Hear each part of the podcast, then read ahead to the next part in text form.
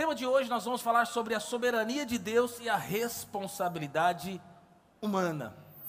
Eu quero compartilhar a palavra de Deus com você. Deixa eu tirar aqui para ver se melhora. O pastor Bill está chiando um pouquinho o retorno. Glória a Deus.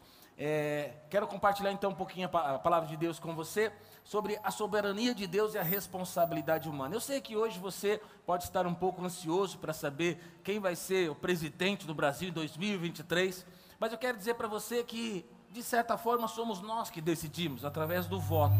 Cada brasileiro ele vai ali, ele vai votar, ele vai clicar nos números, vai clicar no confirma e nós vamos escolher quem vai ser o próximo rei, o próximo presidente, o próximo governador. Então, parte da escolha é nossa, é nossa responsabilidade. Mas eu sei que Deus, independente daquilo que a nação brasileira escolher, o Deus sobre Deus é soberano. E Deus está acima do presidente do Brasil, Deus está acima do governador. E o homem pode fazer planos, bons, ruins. O homem pode até achar que ele vai assumir um trono, mas se não for a vontade de Deus, irmão, Deus ele remove, ele muda, ele transforma todas as coisas. Amém? Então, a soberania de Deus e a responsabilidade humana. É um pouco difícil, às vezes, explicar e falar em relação qual é a parte do homem e qual é a parte de Deus nas, na, nos acontecimentos, mas eu quero aqui, através da vida de José, é, te ensinar, é, te mostrar linhas de pensamento doutrinário e te passar princípios também. Então, existe pelo menos três linhas. Uma primeira linha em, em que a, a, as pessoas acreditam que tudo é responsabilidade de Deus. Então Deus, ele, eles pegam aquele versículo que fala que Deus está no governo de todas as coisas, e está mesmo, que nenhuma folha cai de uma árvore sem autorização de Deus, e aí eles pegam esses versículos às vezes para embasar que nada que acontece no mundo é, não, nada vai acontecer sem a autorização de Deus, sem a ação de Deus. Então, caiu um avião, matou 200 pessoas, ah, foi a vontade de Deus. Diga misericórdia. Nosso Deus não é o Deus que mata, nosso Deus é o Deus que morre. Existe uma outra linha que anula Deus e que fala tudo que é responsabilidade do homem. Deus, ele fez todas as coisas, Deus, ele criou todas as coisas. É como se Deus tivesse dado corda no mundo e agora ele estabeleceu leis físicas e se os homens vão obedecer às leis sim ou não, Deus ele saiu de cena. E agora nós fazemos o que nós queremos aqui e Deus não tem nada a ver com a gente. Eu também não acredito nessa segunda linha. E existe uma terceira linha que essa sim eu acredito. É uma linha em que o Deus soberano e nós nós estamos juntos, nós, a, a nossa responsabilidade ela se entrelaça entre uma e outra. Então, aquilo que acontece em nossas vidas, aquilo que acontece na nossa família, as decisões que nós tomamos, de certa forma eu tenho uma responsabilidade, eu tenho uma contribuição, de certa forma eu escolho, mas de certa forma Deus também está por trás de cada escolha. E às vezes vou dizer para você, às vezes nós aprontamos. Às vezes nós tomamos decisões erradas. Já tomou alguma decisão errada? E o nosso Deus soberano, Ele intervém na nossa vida e na nossa história. E Ele nos leva de novo ao sentido, ao propósito, ao lugar que nós devemos estar. E aí, muitas vezes, quando Deus, quando Deus intervém na história, nós chamamos de milagre. Quem já experimentou de um milagre de Deus aí?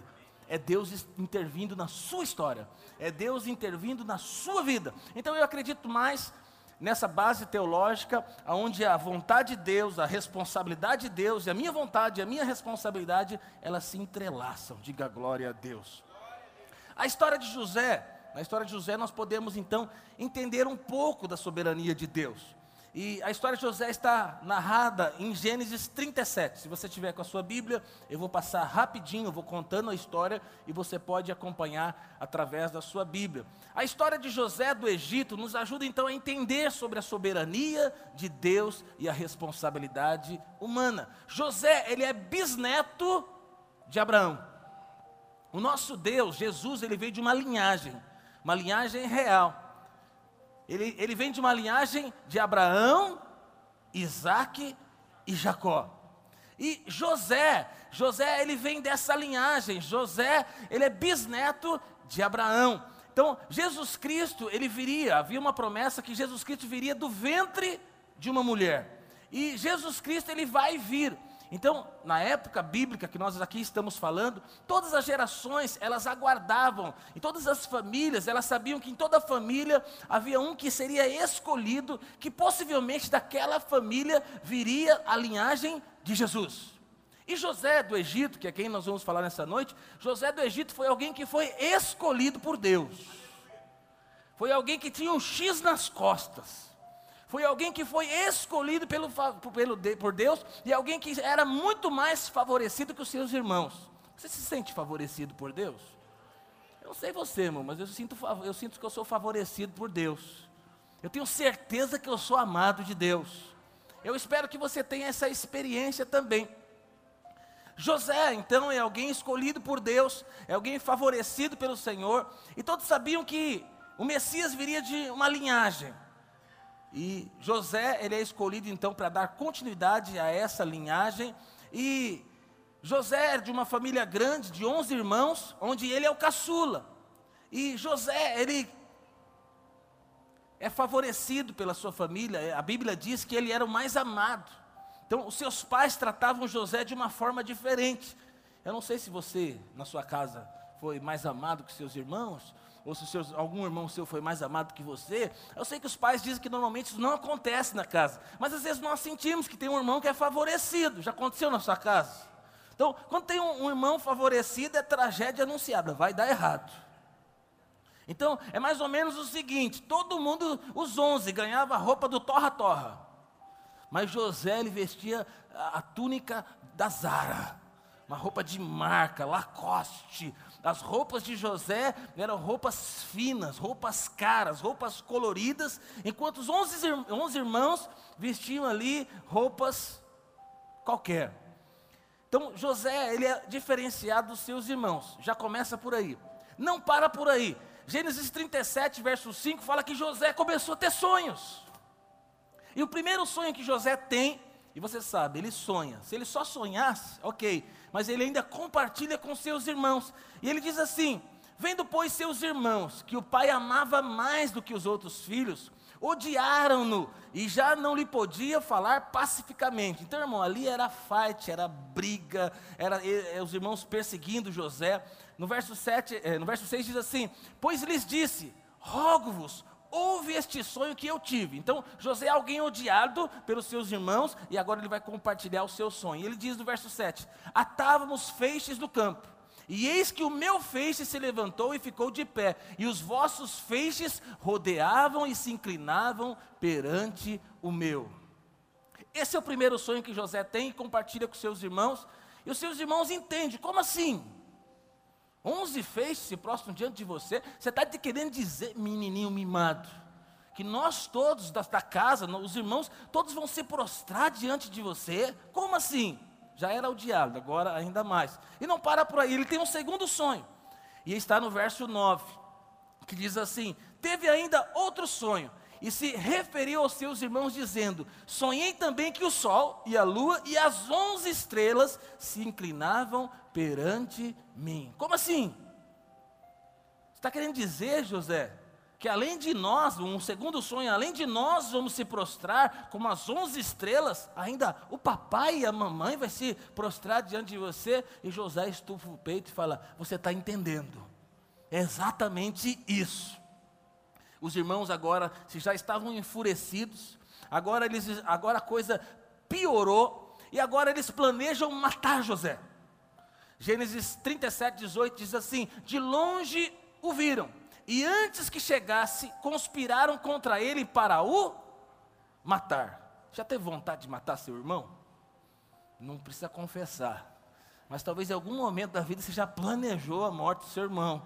Coisa de menino, coisa de, de quem, sabe, não tinha ali, né, é, não era alguém prudente e tal, maduro. Mas aqui a coisa é séria. Verso 19: E dizia um ao outro: Vem lá o tal sonhador. Vem depois agora, matemo-lo e lancemo-los numa das cisternas, e diremos: um animal selvagem o comeu, e vejamos em que lhe darão os seus sonhos. Os próprios irmãos planejam a morte de José. Os próprios irmãos ficam indignados, com mais raiva, porque José é um sonhador. E eu posso dizer que o diabo, o diabo se levanta através dos seus irmãos para paralisar os sonhos de Deus na vida de José. Mas José era alguém que tinha o favor de Deus. E eu já quero firmar uma palavra para você. Se você é alguém escolhido por Deus, que tem o favor de Deus, ainda que as pessoas planejam te matar, ainda que as pessoas planejam parar os seus sonhos, eu quero dizer para você: ninguém pode parar aquele que é escolhido de Deus, ninguém pode fazer com que não prospere aquele que foi escolhido pelo Senhor.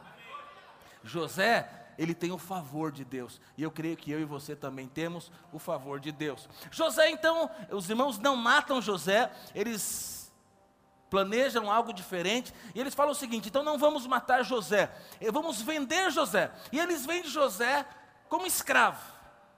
E José, ele poderia parar em qualquer casa, em qualquer lugar, inclusive numa casa de classe média, ou numa uma casa que não, não tinha ali muitas condições. E você sabe, ser empregado de pobre é uma coisa, ser empregado de rico é outra coisa. É muito melhor ser empregado de rico, acredito no que eu estou te dizendo.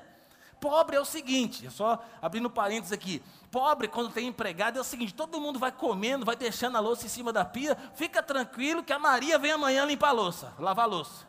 E aí a casa vai ficando uma bagunça, mas deixa aí que a Maria amanhã limpa. Casa de pobre. Mas casa de rico, irmão, eles nem comem. Sabe que empregada de rico chega na casa e está tudo no lugar, está tudo ajeitadinho nos, nos talheres, não tem nem louça para lavar, porque eles comem em restaurante, comem em outros lugares, é tudo muito chique. Então acredito que eu estou te dizendo, empregada de rico é muito melhor. Só que José não vai parar em qualquer casa. José ele vai ser empregado, vai ser muito mais do que empregado, escravo na casa de Potifar, do oficial de Faraó. Sabe por quê?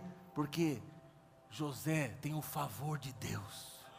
Ainda que planejem o mal, Deus está na vida de José. O favor de Deus está sobre José. E José agora então se transforma ali em, em, alguém, em um escravo na casa de Faraó, na casa de Potifar, perdão, na casa de Potifar. E lá está indo tudo bem, ele está numa bela casa, ele está ali fazendo o seu serviço, só que a mulher de Potifar Irmão, mulher de mulher rica, eu vou dizer para você, segunda dica, mulher de, mulher de homem rico é uma, normalmente é mulher muito bonita, muito cheirosa, muito bem vestida. E aquela mulher, a mulher de Potifar, agora começa a desejar José. A Bíblia diz, irmão, que ela ficou tão doida pelo cara, que ela agarrou o cara e ela falou: é agora que nós vamos deitar, nós vamos para a cama, cara. José devia ser um cara forte, um jovem forte, né, cheio de testosterona. Mas José, a Bíblia diz que ele sai correndo. E quando ele sai correndo, a mulher agarra a roupa dele e arranca a roupa dele. José fica pelado. E a mulher de Potifar então acusa José de assédio sexual. E quando ela acusa José de assédio sexual, José ele vai parar na cadeia. Mas lembra, José tem o favor de Deus sobre a vida dele. É interessante que quando a mulher de Potifar quer se deitar com ele, ele fala três coisas. A primeira coisa que ele fala para a mulher de Potifar é o seguinte: Você não é a minha mulher, você é a mulher de Potifar. É o que os homens dessa igreja dizem, aleluia. A segunda que, coisa que ele diz é: Potifar confia em mim plenamente, eu jamais faria isso com Potifar. E a terceira coisa que ele fala através da sua atitude é: Deus confia em mim, eu jamais vou desagradar o coração de Deus. É o que os homens dessa igreja e as mulheres dizem também. Amém? Nós queremos agradar o coração de Deus, fazer a vontade de Deus. Então a vida de José Parece que as coisas estão indo bem, ele recebe sonhos, ele começa a ser perseguido, ele é lançado, ele, ele é, é, vendido como escravo, ele vai parar numa casa de um rico, parece que as coisas estão indo bem, agora ele vai parar dentro de uma cisterna, agora ele está preso, ele foi acusado de assédio sexual, mas José tem o favor de Deus. Lá na cela, irmão, José prospera. Sabe por quê? Porque tem um, quem tem o favor de Deus, aonde ele vai, ele vai prosperar ele se transforma no líder da célula, da cela onde ele está preso. Agora ele está lá, e aí tem dois homens, um copeiro e um padeiro. E os dois também têm sonhos. E José é aquele que interpreta sonhos. E José, ele fala para o padeiro o seguinte: você sonhou e eu tenho uma boa notícia para você. O seu sonho é o seguinte: Faraó ele vai te chamar. E Faraó ele vai te restituir a sua posição. Isso vai acontecer com você. E o copeiro fica feliz. Mas o padeiro deve ter estufado o peito e falar: agora que você vou contar o meu sonho para você, você vai revelar para você. E você vai revelar para mim. E José diz o seguinte: só que eu não tenho boa notícia para você, não. É o seguinte: vão cortar sua cabeça, vão te matar. Aí você fala: como pode? Para um é algo bom, para outro é algo ruim. É a soberania de Deus, irmão. E aí José ele pede uma coisa para o copeiro. O copeiro é aquele que cuida de toda a parte da alimentação de Faraó e é o responsável de experimentar a comida, a bebida antes de Faraó comer. Naquela época, muitas pessoas morriam por envenenamento.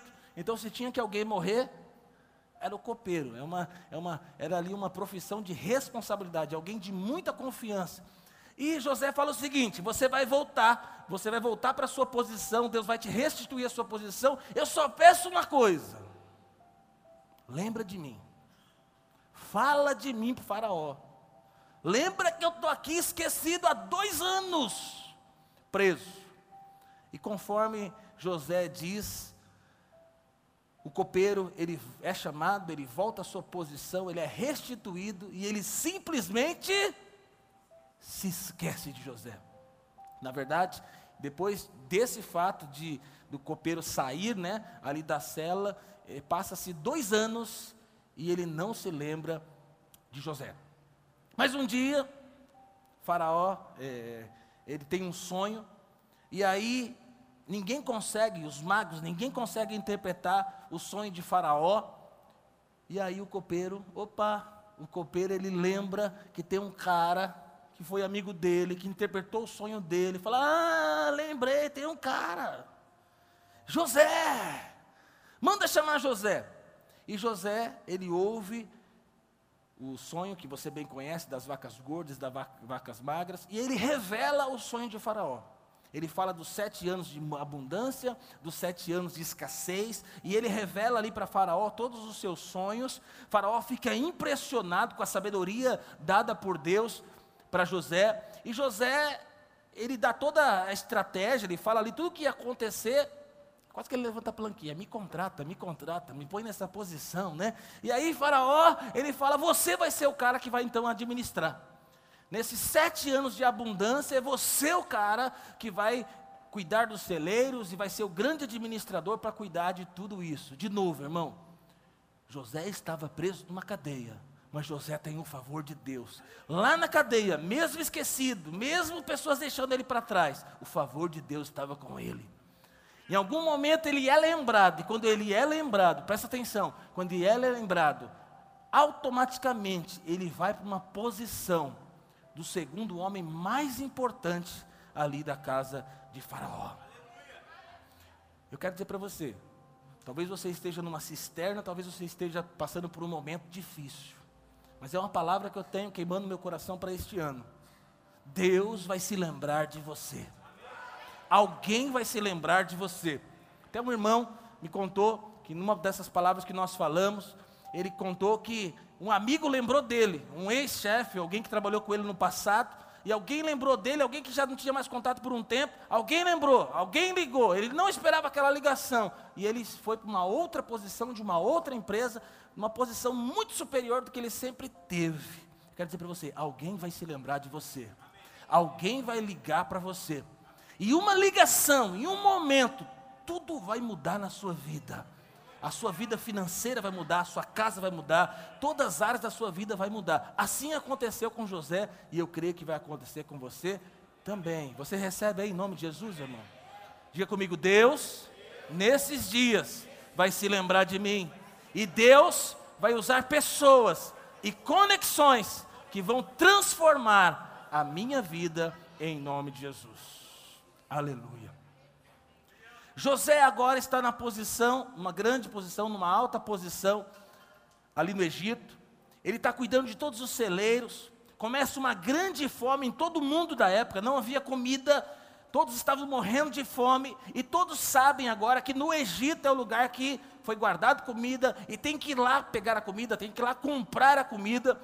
E os irmãos de José também sabem que a comida está no Egito.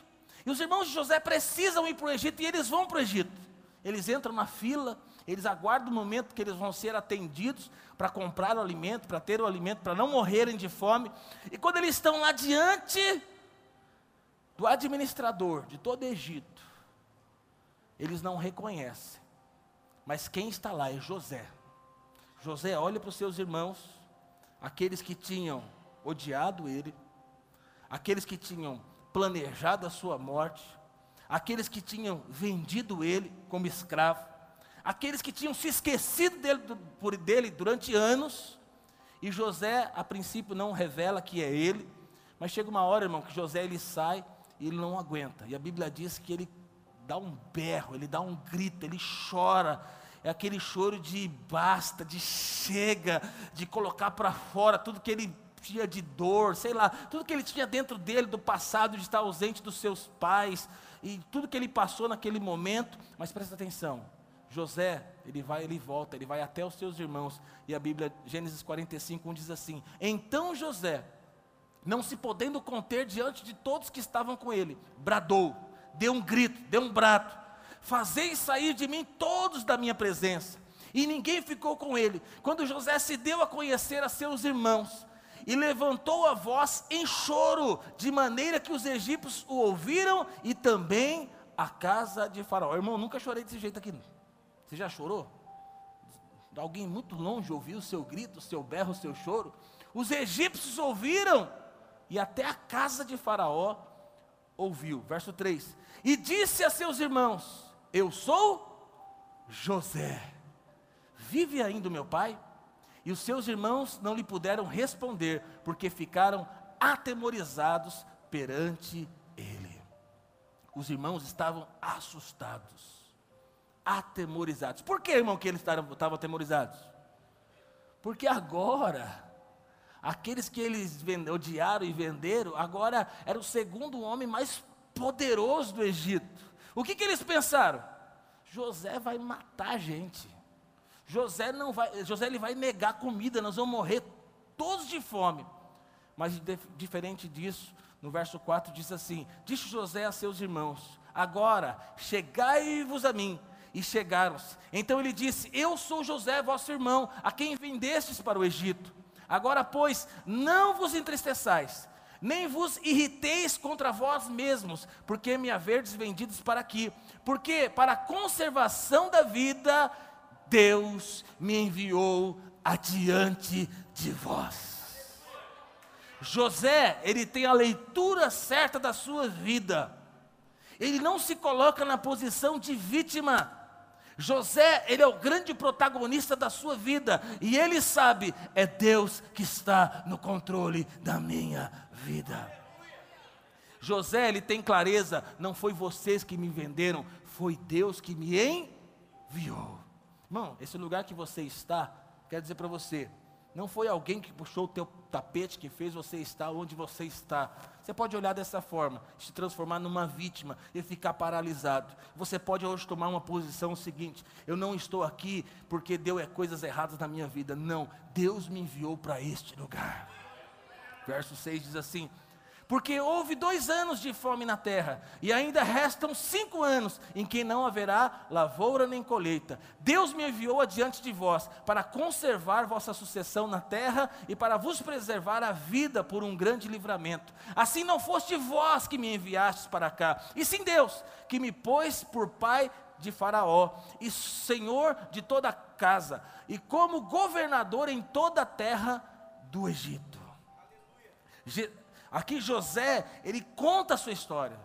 José, ele fala aquilo que ele vê, aquilo que ele enxerga. Ele não está olhando com as óticas da dor, da perda, da traição. Ele está olhando com a lente de que eu estou debaixo do senhorio do Senhor. Gênesis 50, 15 diz assim: Vendo os irmãos, no momento,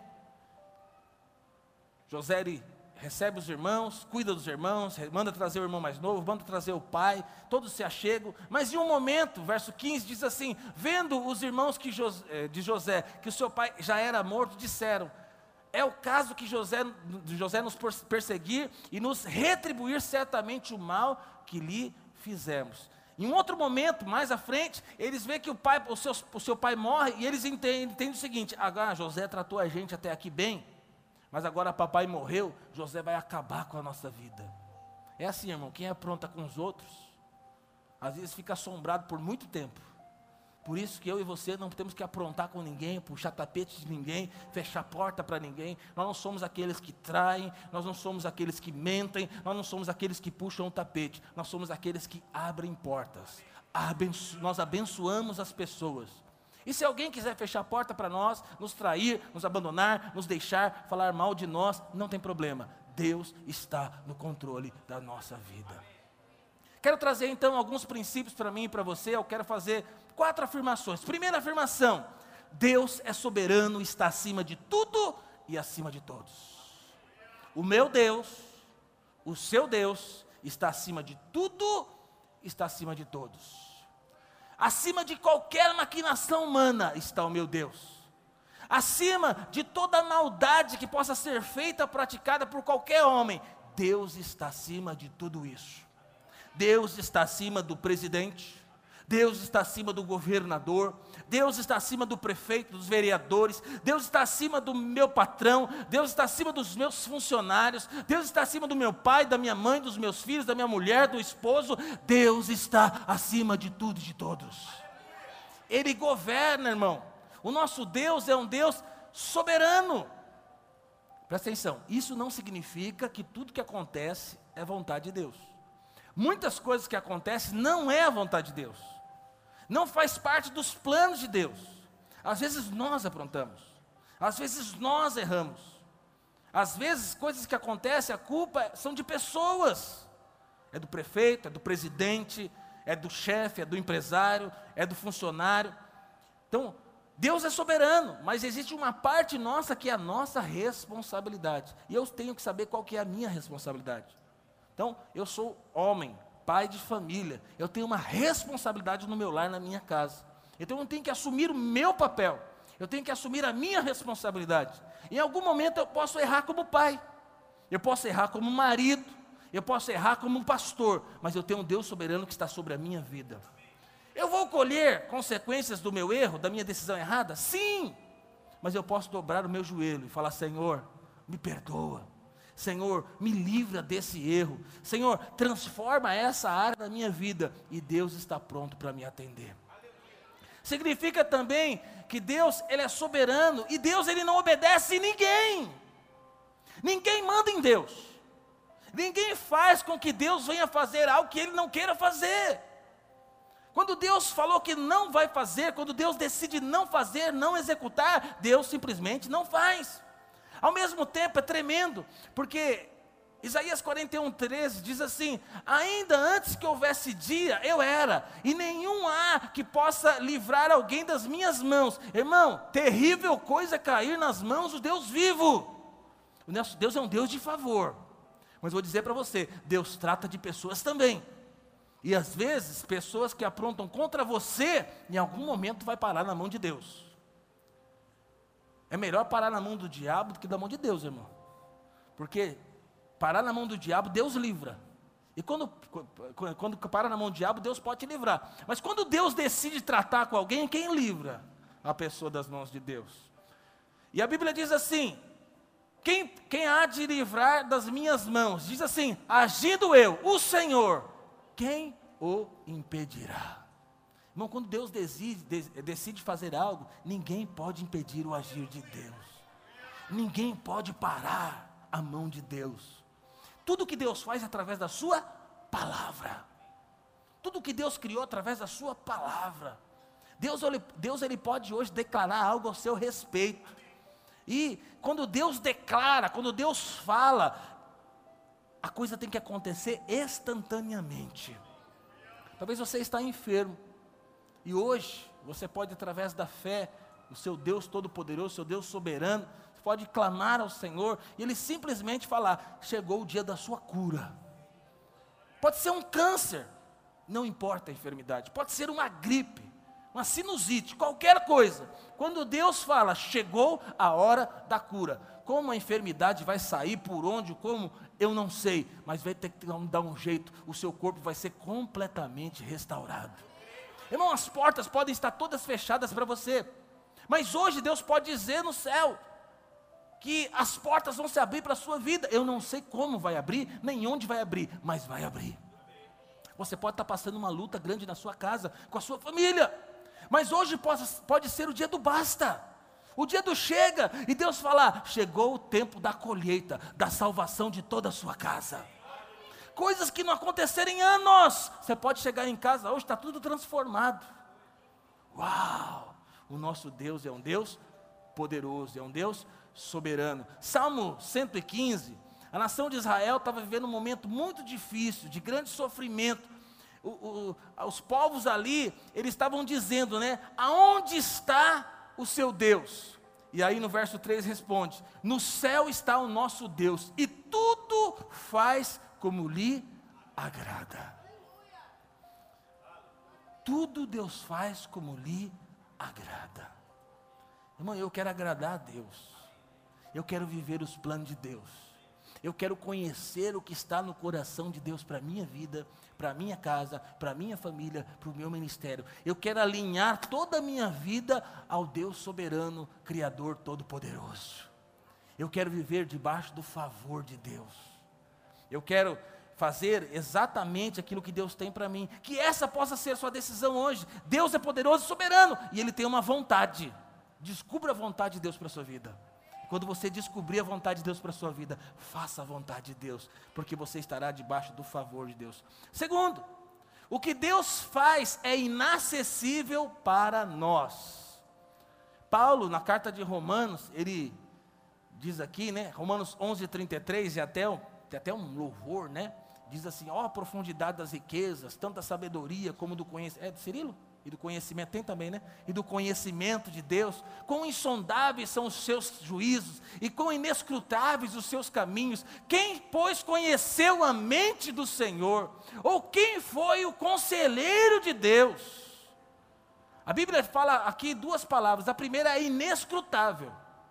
O que é essa palavra inescrutável? É inacessível. Nós não temos acesso à mente de Deus.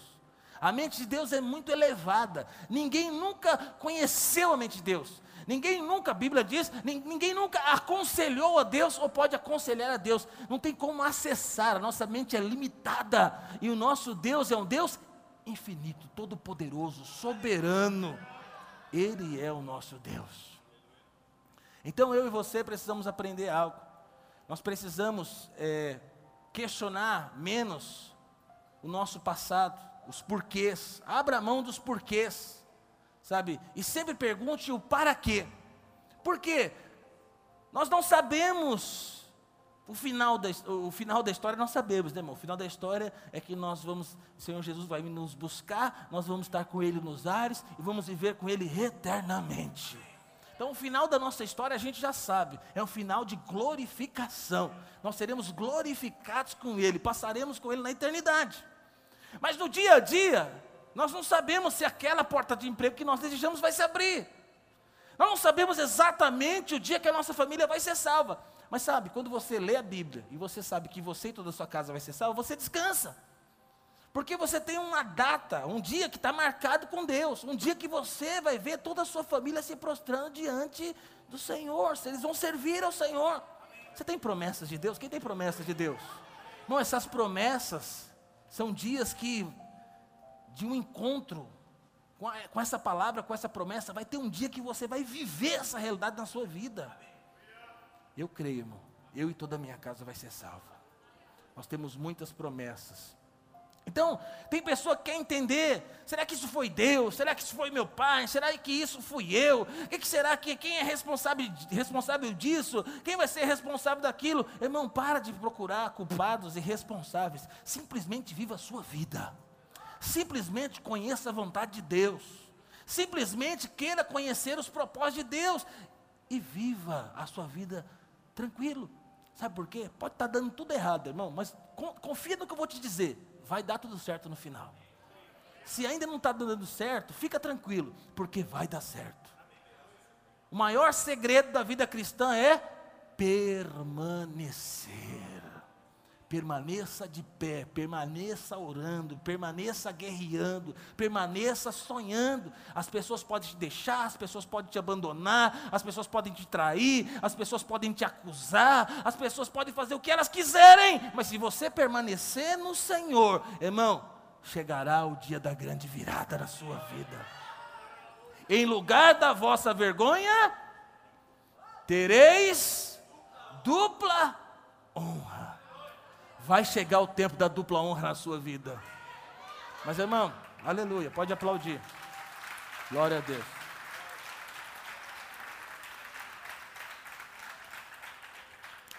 Vai chegar o tempo da, da dupla honra na sua vida. Mas conforme nós vemos esse versículo, vai chegar. Só que primeiro tem um tempo da vergonha. E depois do tempo da humilhação, da vergonha, vai chegar o tempo da dupla honra. Então eu e você passaremos por momentos difíceis, mas se permanecermos, nós vamos viver esse tempo da dupla honra. Terceiro, pare de ficar perguntando por quê e comece a perguntar para quê. Quando eu e você está perguntando os porquês da vida, nós estamos olhando para onde? Para trás. Então, se o Lula ganhar hoje, ele está na frente. Acabei de dar uma olhadinha. Você está olhando também, estou prestando atenção aí. É isso que eu não estou vendo? Você dando uma olhada de vez em quando no celular? Estou olhando. Se eu pergunto, ficar questionando o porquê, eu estou olhando para trás, irmão. Não tenho que saber muitas vezes o porquê. Eu tenho que saber o quê? Para quê? Se eu fico nos porquê, eu fico na questão interior, na ferida, na dor, olha o que fizeram comigo, não era isso que eu queria, não é o melhor para o Brasil. E aí eu fico nos porquê.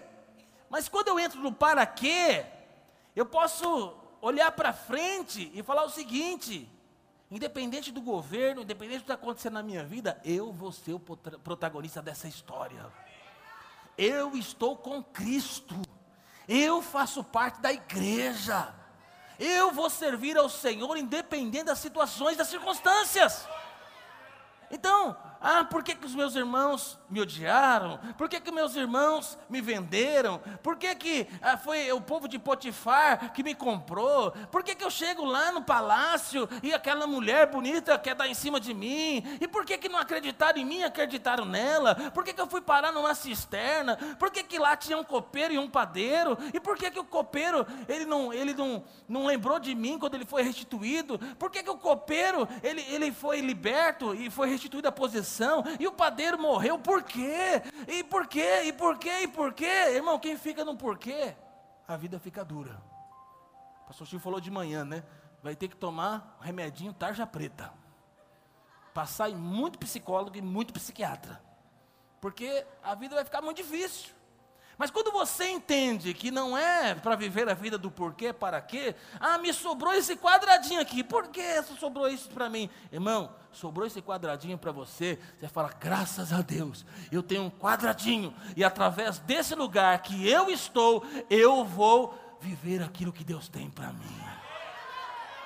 Deus, o que o Senhor tem para mim daqui para frente? Sobrou isso Aí Deus vai te dar uma direção, Deus vai te dar um sonho, Deus vai te dar projetos. Você vai ter promessa de Deus. A partir disso que você tem, você vai caminhar e você vai alcançar o que Deus tem para a sua vida. Aleluia! Aleluia! Então, quando as pessoas ficam no porquê, elas falam, falam muita bobagem. Elas ficam presas no passado. Não é isso que Deus tem para você.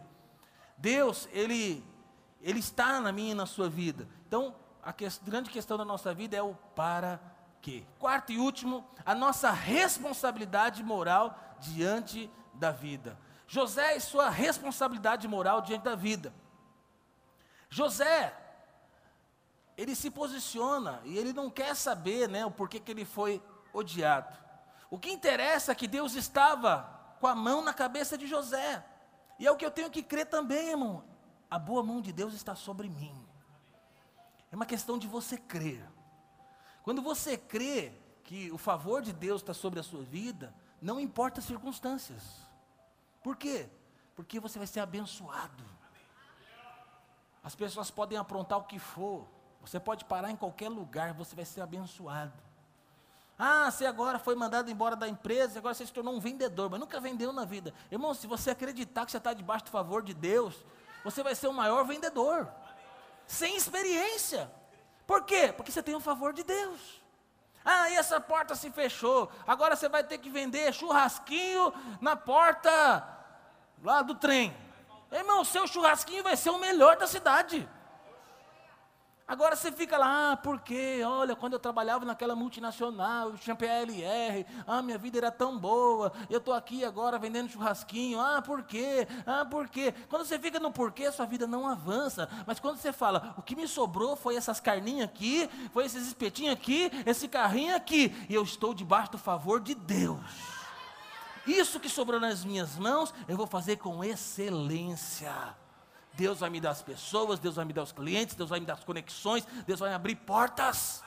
Mas sabe o que vai acontecer? Deus vai abençoar grandemente a sua vida. Então não discuta o porquê das coisas.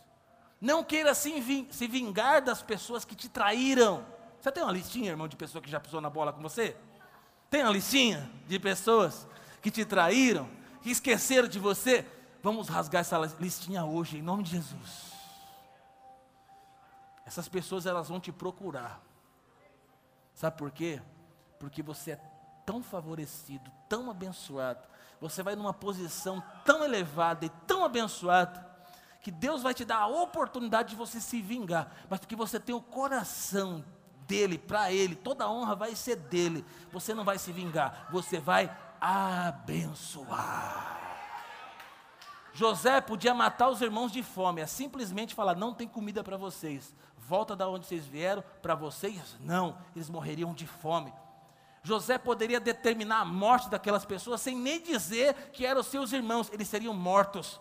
Mas José, ele não retribui mal com mal, ele retribui o mal, ele retribui com o bem. Sabe por quê? Ele tem o favor de Deus.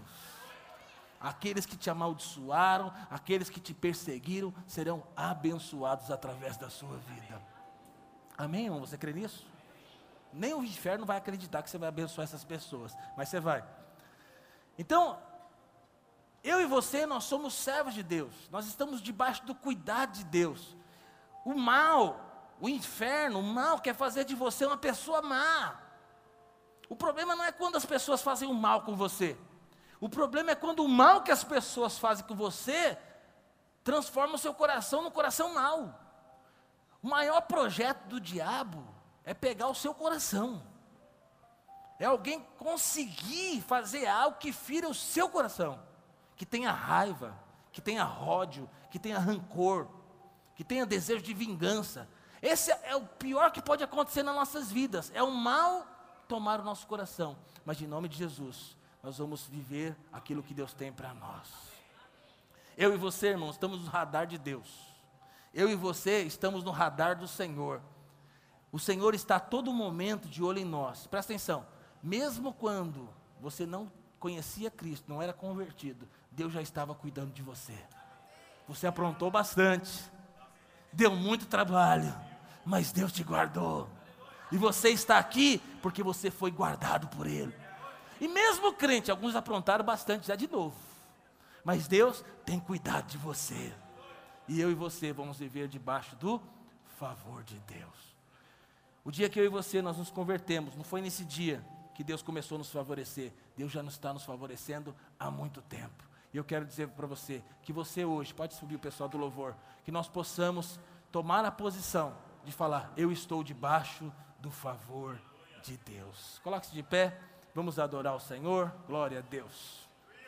José se transforma no homem mais próspero do Egito. José está na casa de Potifar chegou o tempo da restauração, da restituição na vida de José. E também será o tempo na sua vida, em nome de Jesus. Vamos adorar o Senhor.